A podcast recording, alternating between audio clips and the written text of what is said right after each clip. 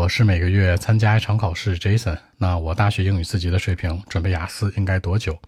首先呢，你要知道你正常四级水平对应的雅思分数。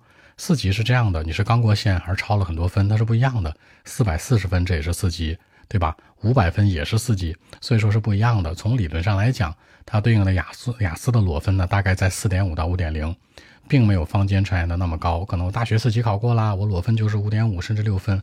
基本不太可能的，因为呢，这个核算分数的标准是听说读写四个科目，可能你有两门能上五点五，有两门能上五，那这基本上均下来就是一个五点五分。但有可能呢，两门可能刚及格四点五分，有两门呢可能刚上五，这个均分就是五分了。所以说从理论上来讲的话呢，正常大部分的四级水平的选手，咱们说一个中间分数，你能过四级还没考过六级，对不对？那基本上你的裸分考雅思就是四点五到五点零这样。然后呢？你冲击的分数标准有不同，六分、六点五、七分、七点五，对吧？大部分人更多的要求是六分段、六分或者六点五。这里面给大家一个时间周期啊，以十二周为例，十二周就是三个月。如果你全天复习，每天复习的时间是脱产的，达到八个小时或者以上，你至少需要十二周。如果是半天复习呢，每天只能复习四个小时左右的话。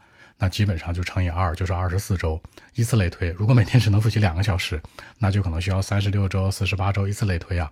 所以说呢，这个时间的节点是很重要的，而且跟你的目标分有关。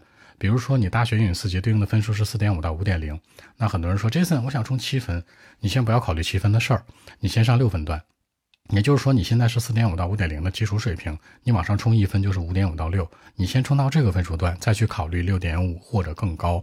而不要好高骛远，而且听说读写这四门科目的话呢，难度系数排个顺序啊，咱们只说从出分的标准，亚太地区，基本上呢，相对而言最简单的是阅读，其次是听力，有可能有的人觉得听力简单或阅读简单，总之这两门的提分可能相对来说会更快一些，要么是阅读简单，要么听力简单，其次呢就是口语，最后是写作。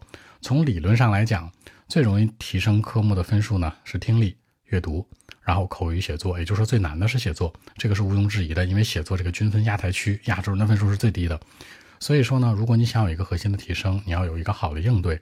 那比如说你想要目标分是六分，可能听力跟阅读达到六分不是特别难，大概准确率到二十三到二十五个就行。每个科目都是四十个题嘛，你对一半多一点。但是口语跟写作呢，这就有一定的难度了，尤其口语的第三部分，还有写作大作文，它需要你主观的输出、主观的辩证思维，除了语言基本功的能力。展现之外，还需要你有一定的逻辑性，尤其像写作一样。所以说的话呢，你要是想冲击这目标分，你排好科目，不是说上来就是我均分要多少分，你要把它分布开，看每一科能到多少分。比如说，假设这次我想要六分，什么叫六分呢？四个六分是六分，听说读写，两个五点五，两个六也是六分，然后两个五，两个六点五，它也是六分，那就看你能不能有一个扬长避短的状态，看看你小分呢和均分之间的区别。所以说呢，以此类推，以十二周三个月为基础。为一个基本功，你你如果全天复习，那复习十二周就是一个循环，对吧？如果只能复习半天呢，二十四周呗。如果每天只能复习两个小时呢，三十六周、四十八周，以此类推就可以了。